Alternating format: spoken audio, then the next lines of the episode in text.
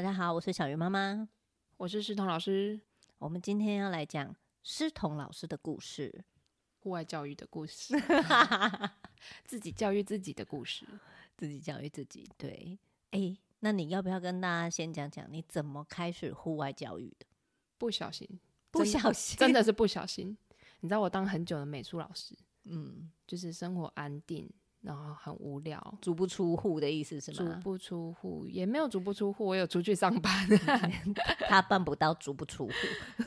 对啊，就是从我家，然后移动很远到新竹来上班，然后下课的时候也很晚了，然后回家睡觉。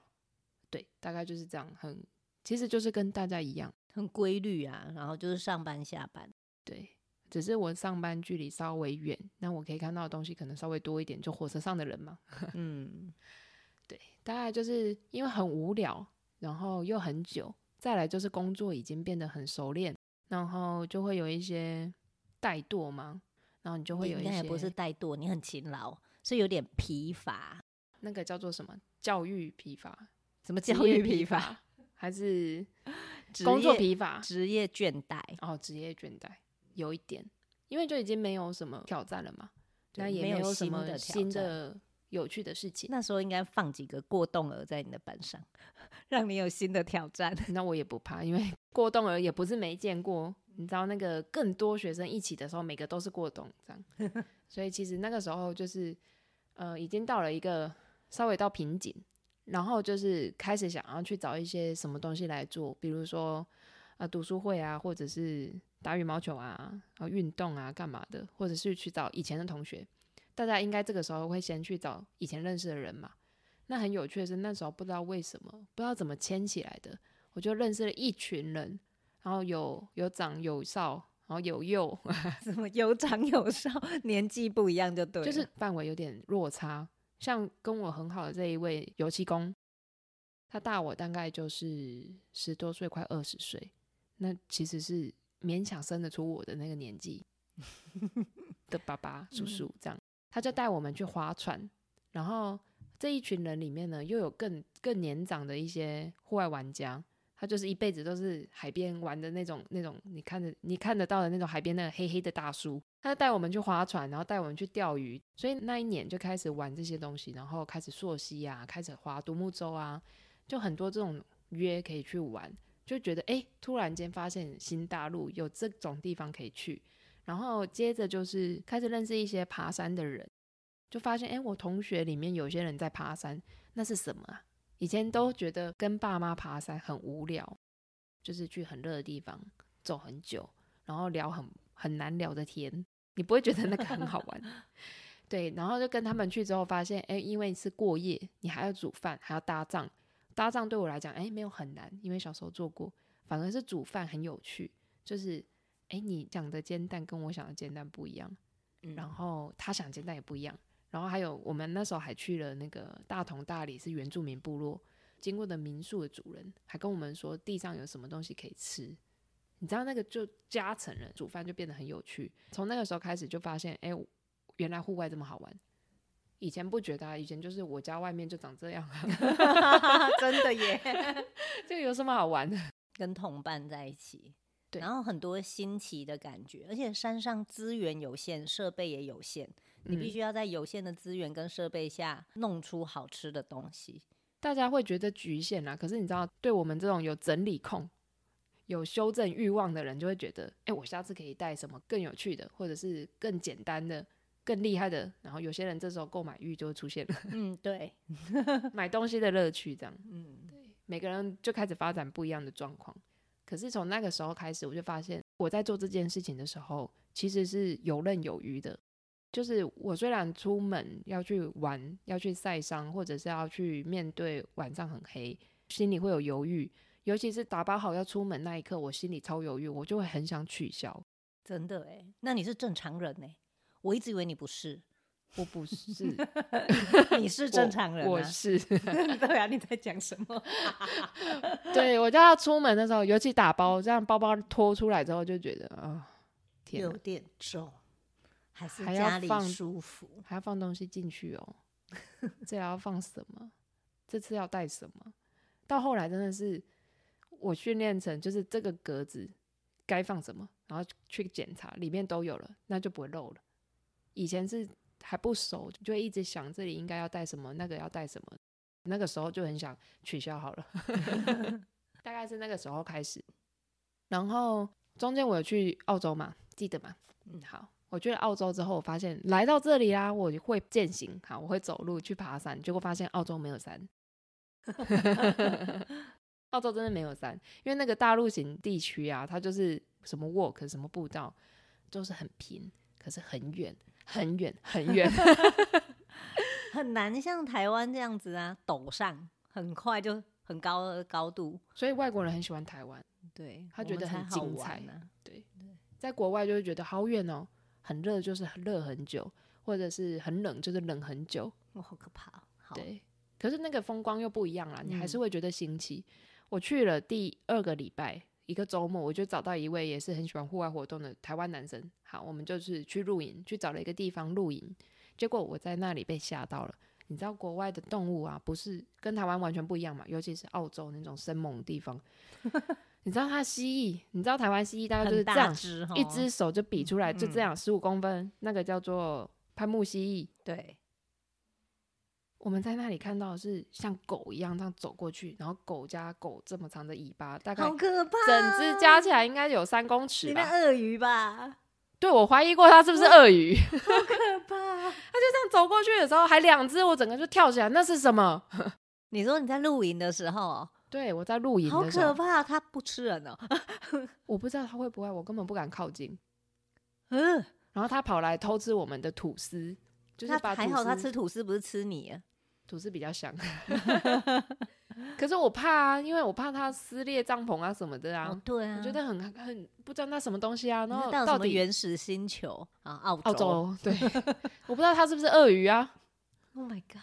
我看到鳄鱼跟它长得不一样啊，然后它又长得像蜥蜴，然后又放大，就这是什么地方？还是其实是你缩小了？我缩小了嘛？对对对，原来这个地方不是我想的那样。就是我如果用我在台湾的模式，在那里可能会死掉，可能会被不知道什么吃被吃掉。哎、欸，真的呢，你知道后来我流浪到凯恩斯，就是比较北边、比较靠近赤道的时候，它很多标语写说不可以在水边玩水。不可以在海边玩水，因为有鳄鱼。哦，真的鳄鱼出现了。对，那是真的有鳄鱼。淡水的我可以理解，可是海边他也叫你不要去。我就想说，怎么会？鳄鱼会在海里吗？我不知道又有什么其他生猛的动物。他讲的是鳄鱼。后来我发现，对，有咸水鳄。好可怕啊！对啊，我就觉得这里根本不是我可以理解的世界啊。然后有袋类，什么叫有袋类？我知道袋鼠而已，错了。他们那里的动物几乎都有袋啊，只是你看不到而已，几乎都有。嗯，就是它这是一片神秘的大陆，你不能理解他们很多我们未知的生物啦。然后我就上网查了，什么蓝环章鱼啊、深茂水母啊这种东西，最毒的在那里都有。我想说算了，我不要自己去了。我探索自然有我的方式，然后我就上网找，就找一些我听过的那种单位，他们也有一些户外教育的那种私人单位，然后有在办课程，其中有一个很有名的叫做 Outward Bound，然后它有 Outward Bound 的 Australia，然后 Outward Bound 的台湾，Outward Bound 的香港什么的，嗯，它就是一个世界组织，它从英起源的，我在台湾就知道这个组织，所以我在那里很自然就直接去找这一间公司。后来我去了之后，才发现其实很多间啦，那他们也都做得不错，那方法都差不多。因为他们的教练从这里 兼职到另外一个地方，他们就兼职教练，所以他们可以把讯息带过来带过去。那我就参加了那个 Outward Bound Australia，就去选了最贵，二十六天的行程，换算成台币大概是十二万。到底去做什么？去受苦。我知道要爬山，可是我不知道这么苦。你那么会爬山的人呢？当时没有啊，哦、当时当时只有就是从在露营区露营改成到比较自然的山区露营。OK，就这样而已。然后就去那里，他们是搭天幕，不是帐篷。哇，那也没有在天幕下面。对，那也没有太困难，因为它有胶。因为它有生猛动物，哎，好可怕、哦。啊，跟着一群人，澳洲人可能会比较安心一点。哦、吃他们，不要吃你，你他们比较大只。我也不知道为什么，反正我就是躲在他们 里面，这样一群澳洲人这样，然后只有我一个台湾人，然后英文超烂，没关系。不过当时的注意力就放在英文这件事情上面，哦、因为沟通很多，所以你的注意力就在那里。但是你会发现自己的身体跟上了他们。你知道澳洲人腿很长吗？对啊，你怎么跟上的？我也不知道，本能吧，就 用尽力气。所以我说真的是那一个，真的是别的澳洲人可能是得到十二万的价值，我可能是二十四万，或是三十六万。对，因为你还有加语言学校。对，我就是哇，好划算，可是就是超级痛苦。就是前面一个礼拜我就开始想，我要不要撤退？因为睡觉就开始在做梦，梦到英文。然后白天就起床，好累，然后要跟上大家，好累，然后嗯、呃，还要学会地图判读，嗯，英文版，不是就是土而已吗？搭帐篷，然后打绳结，英文版，哦，就是当时真的是觉得一个傻劲，我就觉得跟着别人去，然后不要去那种一般的休闲团体，所以找了他们，结果没想到想到是这样，苦死。有够苦，这是去当兵啊！英文的兵，对，英文的兵。我知道那什么啦。我后来回台湾之后，我怕我自己学的东西，因为是英文版的，我一知半解，所以我就回来台湾去找了另外一位教练，然后去上了这个中文版的课，是一模一样的，但没那么苦吧？不苦，我发现，哎、欸，因为我会了。这样十二万就没有价值了，只有两万的价值。可是我回来台湾上这个课也是一万呢、啊，台币一万。所以我是回来又再上了一次。可是我觉得他当时虽然很苦，然后，但是他马上现学现用，你知道吗？我今天白天学了，然后白天就要用，因为你为了生存啊。嗯，效果很好。那回来台湾之后，我就觉得户外教育很有趣啊，原来我活得下来。就是你要学会跟别人沟通，一起生存呢、啊。他们其实外国人很绅士，嗯，不管你今天是因为你本人没礼貌，还是因为你的呃语言或者是什么心情或不舒服的不礼貌，或者是一些负面的状况，他们的绅士行为，他们的绅士教养，会让你觉得他有耐心在对待你。每个人都是哦。每个人当然有不一样的个性，可是每个人都有基本的绅士风度。然后你可以感觉到某些人他不想理你，因为你是一个不会说英文的人。对，你可以感觉到某些人其实不想跟你在一组，或者是不想理你，或是他现在他平常很有耐心，可是他现在不想理你。你可以感觉得到，可是他都有某一种程度的绅士风度，他会让你有一点自由跟弹性的空间。那个人在台湾感觉不到。我好难形容那个东西，在台湾真的没有，所以我从那边回来之后，这一段经验变成我自己的养分了。因为我觉得这个东西怎么跟大家分享有点困难。那我在台湾的台湾 Our Bond 跟他们讲到这个，他们的态度很特别，他们态度就是哦，你去过，你很了不起哈，就这样。啊？什么意思？对我，我有点错愕，我不知道他们的心情是什么，就是。哎、欸，我不是很开心的跟你讲这件事，要分享这个经验吗？结果他变成我我个人经验，他没办法同理，因为他他们没有这个经验，对他没有这个经验，然后他也不知道，他，他不知道你要表达什么，就是你要炫耀吗？还是你要你要表达什么？大部分大部分人听到我有这个经验，都会觉得我要炫耀。对啊，可是其实所以就会先武装，然后那个武装就会让我觉得，哎、欸，我需要讲这个吗？因为你可能刚从一个那种原始原始的。然后我终于存活下来了，然后那种心情，然后回到这个，这个是都是人的社会，所以就冲击会比较大。我觉得他因为得到这样的回应，然后在那个组织里面没有人好好善用这些经验，我我想要带回来的东西，所以回头来想，我在我在想我自己是不是没有把它整理好，或者是我不了解台湾的状况，或者是我不了解户外教育是什么。就是很多很多问号都有可能嘛，也许我讲不清楚啊，或者是我没办法用台湾式的方式讲清楚，所以我就去找有没有类似的工作可以做。所以在台湾有很多这样的嗯团体，我都试着去加入他们。那最后是跑到师大公领系有一个户外教育专案做计划助理，他是专门做嗯国教署的户外教育案跟体育署的山野教育案，嗯，对，两个计划案，那两边我都有参与嘛，那两边都去参加，然后去看看嗯我们的政府单位跟学校单位怎么执行这个户外教育，然后还有民间团体，我会看一下大家在做什么啊。那我后来发现政府单位有点复杂，学者很喜欢证明。嗯，那冒险教育有谢志谋老师，他也在公领系。然后山野教育是体育署的，他跟国教署又不一样，他是户外教育。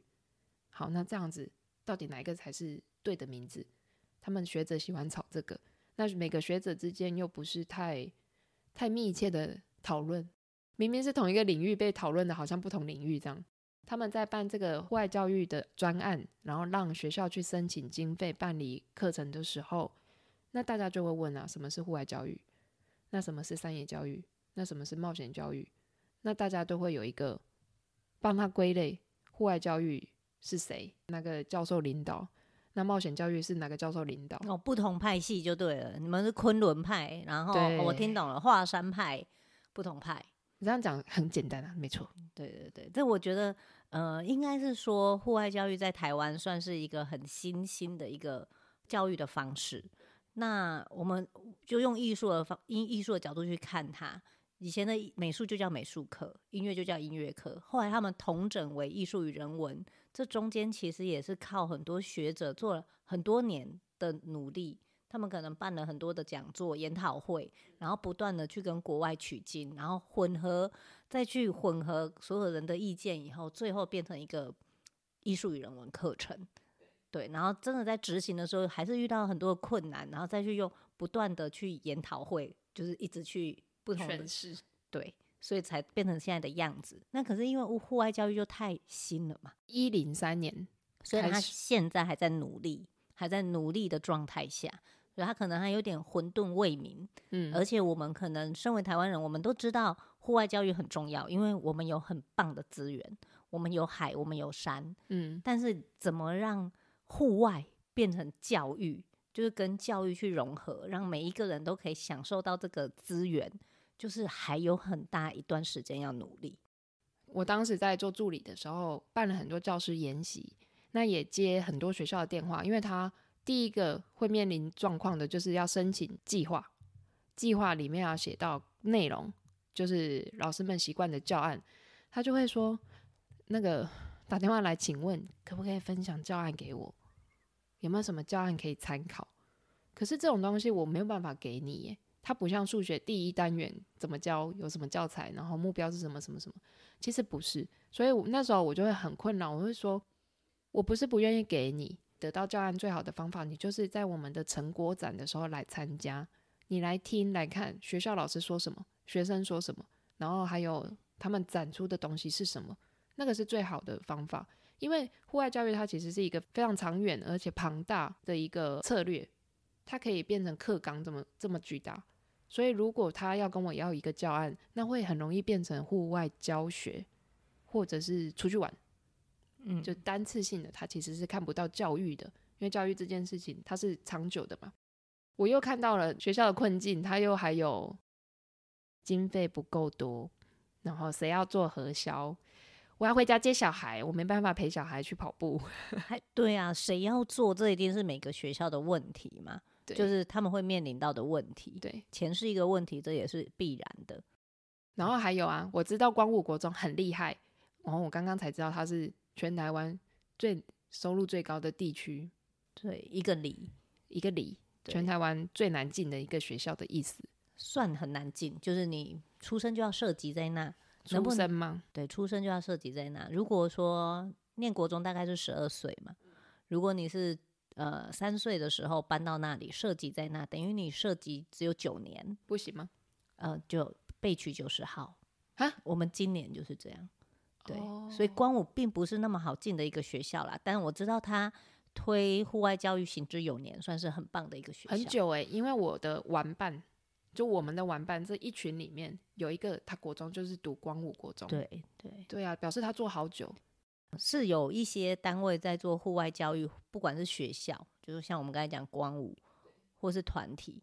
可是因为现在都还很混沌未明，我叫你分享，我叫你推荐，你也不知道怎么推荐。我是觉得，我当时是在国小里面，在公立学校或者有些私立学校是在体育署、教育部那个体制里面，它有学籍的问题，大家没办法进去。我知道很棒的学校，对，所以呢，那就从我们自己开始啊，或者是找一些周边的团体开始，会有一些私人团体在做。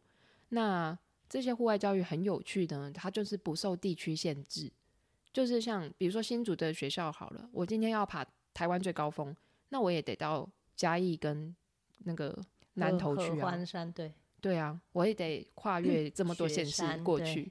那呃，像宜兰的学校要爬大霸尖山，也要来到新竹，对对，这个是可以跨域的，跨地区没有那么的局限。可是如果你不想要跨越这么远，其实从你家附近开始，其实也做得到。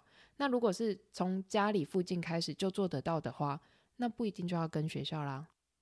嗯，你是说要我们自己带着小孩去？你只要走出门去看一个花草，你今天要好好认识一种，就叫户外教育吗？这么简单？我觉得就是对。那我可以。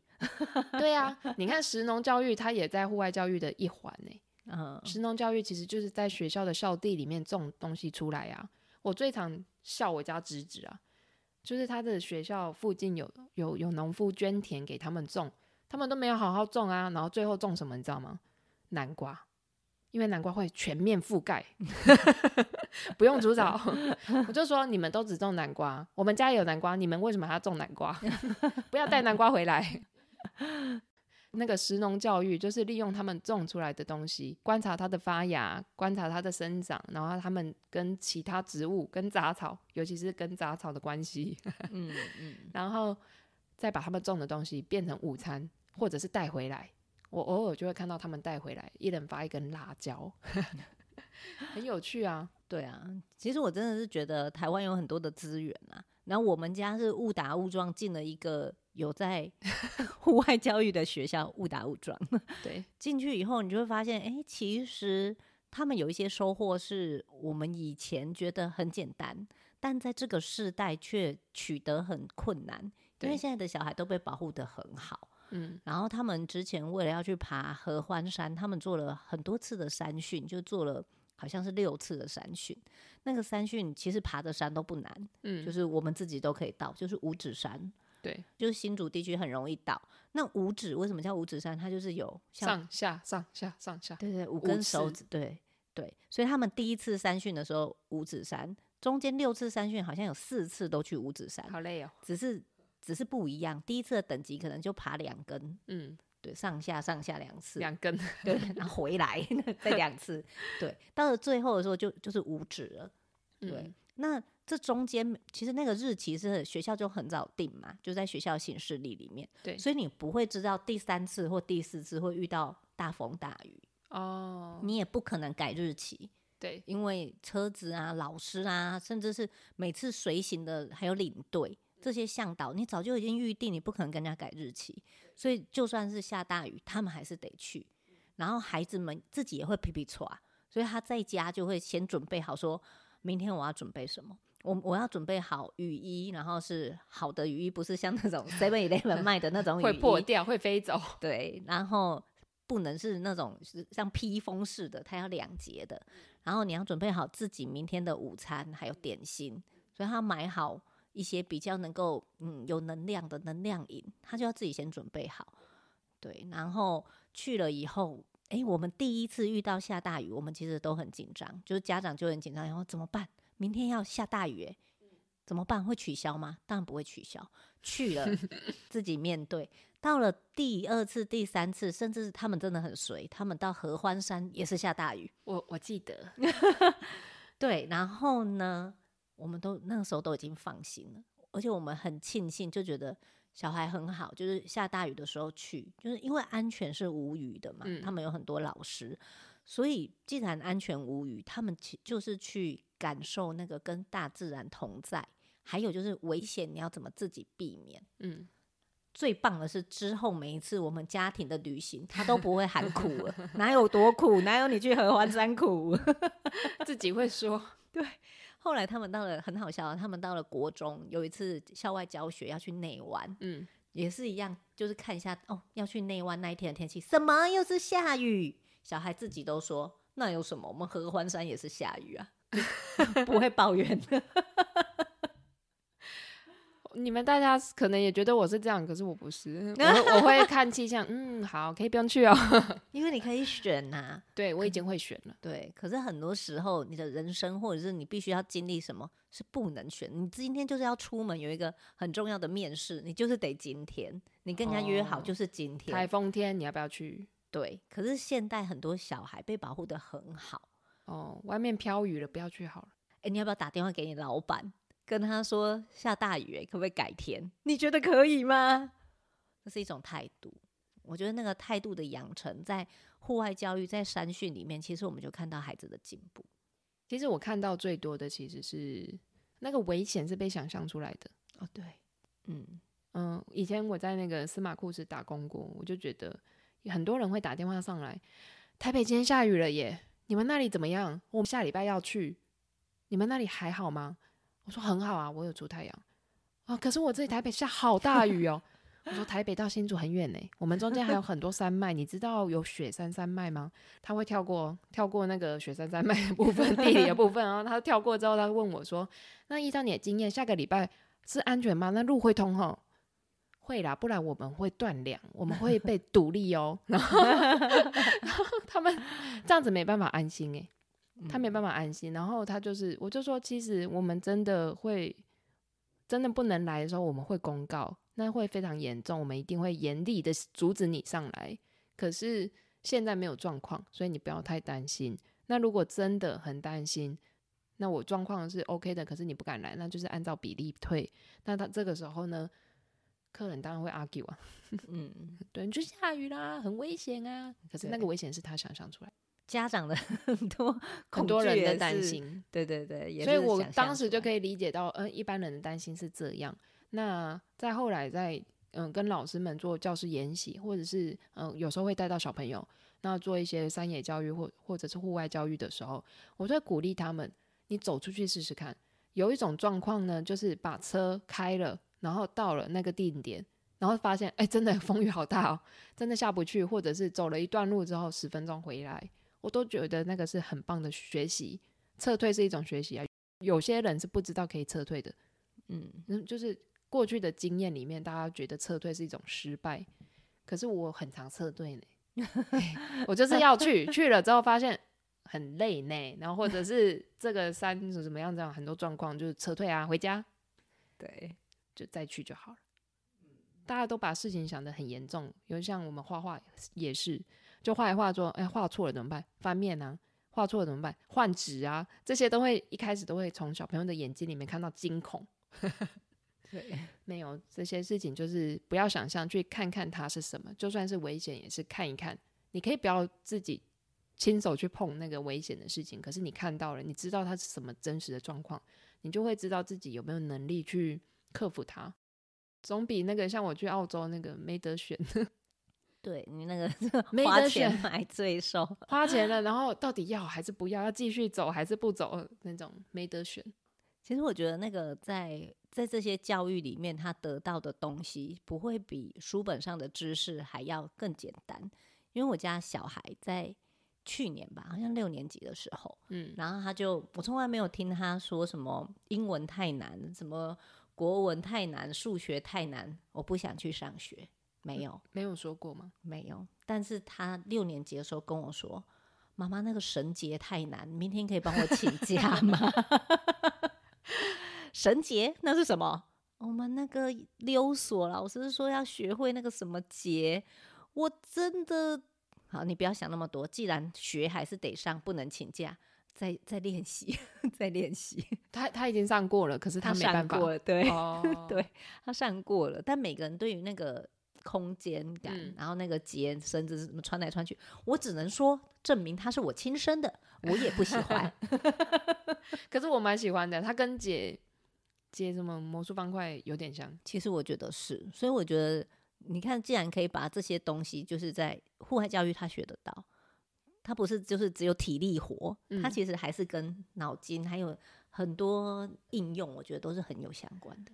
你让我想到一个人，我还有协助拍《群山之岛》嘛，嗯，那个是在山上拍片，然后长天数的那些摄影师啊，或者是导演，他们是不习惯在山上这么久的，尤其是在山上拍东西工作这么久，他们很困难、很艰难就算了。其实向导组也很艰难，向导组本来就是爬山的人，嗯、他们有很多经验、很多组织的能力。但是呢，你组织一个这么庞大，然后带一群这么庞大的制作团队，制作团队就是没有登山经验，然后不习惯户外活动，然后没有应变能力的人，其实是一个很大的挑战。嗯，所以你让我想到那个总招，他其实是一个脑筋非常好的人。他在读书的时候，或者他工作，你不会觉得他是一个非常的成功、出类拔萃、很会赚钱的人。可是你从那个活动，你完全又被他折服，就是哇，这个人好值得被崇拜哦！你一集被一个人折服，哎，对，一集崇拜一个人，就是他的思考，他可以都是大叔，他大我大概五六岁，他不算大叔，不然我会变大神。他就是可以想到每一个细节，你知道，他可以去预想。就是团队里面，假设十二个人，每一个人如果发生了什么事需要撤退，谁可以陪他？他发生了什么样的撤退？我的成员要怎么组合调度？因为一个成员在山上有点像在作战，或者是在当兵，或者是下象棋，每个人的功能不一样。你调走其中一个人，那你要拿谁去补他？那通常有人要撤退，不会是只有一个人消失，可能是一个或两个。像我上次撤退是两个人陪一个人，所以是三个人消失。嗯，我是摄影助理然后，摄影助理消失哦，嗯、所以你知道，那每个人赋予的那个任务会更多。对，所以他就要去想，他在山下就先想好了。唯一有一个状况他没有想到的是比较尴尬的，就是我假设我受伤了，那里面谁可以调度？他预计就是你不会受伤。对，嗯，他给我的答案是因为你会爬山，你不至于到。不知道怎么下山，你的眼睛很恨，很恨啊！那学长，我如果 昏迷呢？你没有这个权利。挖子派，挖子派谁背我？哎，对，就是他的那个逻辑跟他的安排，然后还有一些食材，光食材你就很难调度了。比如说这么多人每天要吃四公斤，对，那是多少重量？所以这些事情其实跟智商、跟逻辑、跟安排都有关系。对，而且你的脑袋要随时在运转。你知道每一天都有不一样的状况。今天如果下雨了，那调度又不一样，你又要去转，等于是一直在下棋，你懂吗？每天在下棋，嗯、对，你就可以发现它多需要脑力、脑力还有体力啊。这样讲，我又想到那个我们学校的学务处老师很厉害。对，也很厉害，因为我们是分批上山，嗯，然后呢，每一班每一个小孩都说，我有看到那个老师，好厉害哦，哎，对，因为他就上上下下，他就陪第一梯的人先下山以后，然后又上去，好有参与感哦，就是每一个小孩都说，我有看到那个老师啊，好强啊，对，因为你通常只会看到你这一队的向导嘛。向导跟自己的老师嘛，老师可能看不到，因为通常老师在很后面，一个前面一个后面这样。没有没有，我们会上山的老师都很强。好，帮你们鼓励一下，可能跟我看到的已经不一样了。对，那可能已经那个不大会爬山的去教低年级，哦，不用爬山。对，所以他们真的都很强。嗯，在在山上或者是在户外的地方。因为跟跟安全有关，对，然后你做任何决定是更需要迅速的，嗯，没错，而且有时候状况很急，比如说雨来了，你的手表可能会警告，警告你有暴风雨将至，可是你不知道它不是每次警告都是你要去的地方，有时候你要往西边走，可是你在往西边之前，你东边有一个暴风雨团，它也会警告你，嗯，所以你会找一下它在哪里，会不会遇到，有些会遇到，有些不会遇到。第一个你要判断这件事情之外，第二个就是它真的是暴风雨突然就出现了，那我要怎么样保护自己跟保护学生，或者是保护其他的队员，或者是保护相机？对，这都很重要啊。就是临临机应变的那个能力要很够很快之外，我觉得它还有一个就是很难处理，也是心理的部分。嗯，就是我帮你把身体保存，呃，保护保护好了。但是有时候是惊吓，那心理的部分很难处理。那通常有经验的老师或者是向导，他会注意到队员的状况。所以户外教育它其实难，为什么难在除了那些杂事很多之外，他还要有能力去嗯、呃、支持大家的心理状况，包含学生或同事的、自己的都要支持他。所以好的户外教育真的很难做。如果我们今天只是去流汗，他就没有教育。对对，所以呃，我们学校是把登山变成一个教育。他在登完山之后，你知道很过分，就让小孩 读家书。家书是什么？就是、你你写的吗？每一个爸爸妈妈先写好家书，这么有意义哦。嗯，好像如果没有记错的话，是在登山前先看家书，你知道你家人对你的支持多爱你，所以让你有力量，就是爬上去。嗯，下山以后就是写家书回信，对他们写，他们写，他们写给爸爸妈妈，对。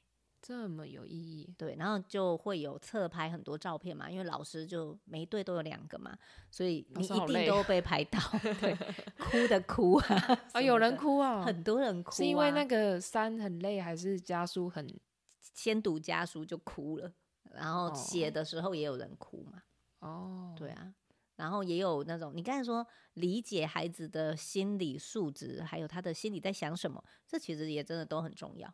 就是他怎么支持他上山？有些人我知道这一次有一个人，他到半路就好像扭到还是什么，反正他的脚就没有那么好走。然后大家就想说，到底这个时候他要撤退，就是要有人陪他下来，还是继续走？继续走。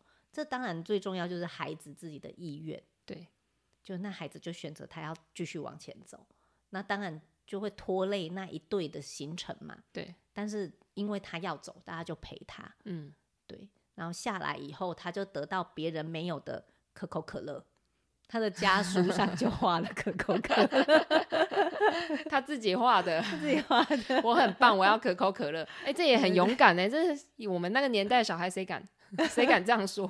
我很棒，没有直白的说我很棒，没有给我可口可乐。我可以要可口可乐吗？很卑微。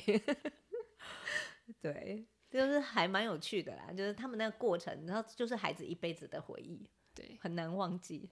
我觉得这些东西都是分享给大家听。其实他呃，不管有没有能力去加入这种学校，或者是学籍啊，那就是排不到的那种学校。那我们自己去做的时候，其实可以设计很多这样很有趣的事情。对，或者送小孩去夏令营之前给他家书，有啊，我们就参加过你办的啊。就是，或者是说，爸爸妈妈自己带孩子去个登山，登个山，其实都没有难。嗯、但我觉得，哎、欸，就是既然你要把它当成教育，它不是只是孩子跟着你去流汗，对，那你就还是要做好一些心理的建设跟准备。嗯、就是我这趟带孩子出门是要教育他的，我希望我自己觉得户外教育很棒，可以学到很多事，我也希望可以教会他。那你要自己先想好，你这过程不要一直碎碎念。有那个心理准备要教自己，比如说有些人可能没有溯溪的经验，他根本不知道溯溪鞋有橡胶底啊，或者是菜瓜布底啊，或者是什么底啊，他可能就是去迪卡侬随便看到了就买。那我觉得它也是一个经验，它不是不行，就是花钱买经验。那你穿了呢？那你也不要怪他，或者是你穿了一次你觉得不适合，然后你就不要再去溯溪了。那除了花钱买经验。花钱还可以买到教练的经验，你知道吗？哦，对，去选一些像新竹的梅花溪，或者是苗栗的达比错溪，这两条溪非常简单，简单到可以带幼稚园小朋友去溯溪。嗯，因为我朋友五六十岁大叔，然后他说小小孩好可爱，他现在只做幼稚园版的 溯溪，好可爱哦。对，一个大叔，两个大叔，然后带那个小小孩，他就带着这两条溪，因为很简单，然后也有生态。水量又不多，可是可以教小朋友穿溯溪鞋、穿救生衣、戴盐盔，光这三个他们就可以玩很久。我要报名，我要报名，我要团报，赶快给我大叔的名字。大叔吗？我找看看。就是去花这种钱，然后请请教练，因为他简单到就是你不会踩雷啦，任何一个都不会害死你，也安全啦。对，因为溪本来就很简单，那这也也有好处，因为走得慢。那你就可以在溪里面翻石头啊，抓虾子啊。哦，这个好，这个好。对，你就会可以看到一些哦，原来西虾有这么大到这么小，看不到，这么大到这么小。哦，溪里有螃蟹。对，我觉得这件事情我一开始也是很惊讶，溪里有螃蟹哦，有这种东西哦，真的耶。大人带着小孩去，我觉得都是一种学习啦。如果我今天没有带着小孩出去玩，嗯，我可能是一个莽撞的人。但是我带着小孩，我就不能以身作则，是一个莽撞的人。对，所以有些事情你，你你带着孩子做的时候，你必须要三思，要慎行，要去想，我现在做出来就是一个镜子。你不希望你的孩子犯了什么错，你就自己要面面俱到。哦，你说到镜子，对，那个害怕这件事情，我觉得也要忍耐。啊、比如说虫好了，你希望你的小孩怕虫吗？嗯你想要看他看到虫，然后就尖叫吗？你想吗？这这个这个问题蛮好的，就是我会问我自己：我看到那只青蛙，我不想碰到它，可是我要为了我表示展现我自己，我碰到青蛙然后会尖叫，然后让小孩也都学学到，所有的一票孩子 跟着我，以后都觉得那个青蛙有毒，对，都觉得碰到青蛙很可怕。我不想啊，然后或者是晚上的时候，我不想要教会他们怕黑跟鬼，很可怕。那晚上上厕所的时候都要来找我，然后更可怕。每五分钟，老师，我上厕所，我要上厕所，好可怕。姑姑，我要上厕所。这个完了换那个姑姑，我要上厕所。到底是几个人的姑姑了？到时候全部都叫我姑姑。我还要睡吗？千万不要。对对，就是我不想让他学会害怕、怕黑，不敢去上厕所。你要先演出来，你不怕黑。对，就走进去嘛。其实怕的要死，对，所以要做一些心理设建设跟准备。我觉得也不是挑战自己的极限，一开始就挑战这样。那有些妈妈可能不喜欢晒太阳，那我觉得她可以挑嘛，就是春天、秋天，风徐徐的，虽然有阳光，可是它不会下雨，然后不会晒到你脱皮很痛苦。或者是你可以包好再出门，或者是有一些步道，它其实不大会晒太阳。对呀、啊，可以选择，不用一次就挑战自己的极限到到底嘛。对，一开始就去沙漠，哎、欸，是你啦，那是极限，不行，跑去澳洲是你啦，对，那个是极限。好，这集就跟大家聊户外教育是一个开始啊，接下来我们节目就会邀请更多跟户外教育有关的达人，然后让大家去开拓更多跟户外教育那种方方面面不同的怎么玩。跟着思彤老师玩，真的怎么玩很重要。跟着你玩，好，好，今天就录到这啦，大家拜拜。拜拜。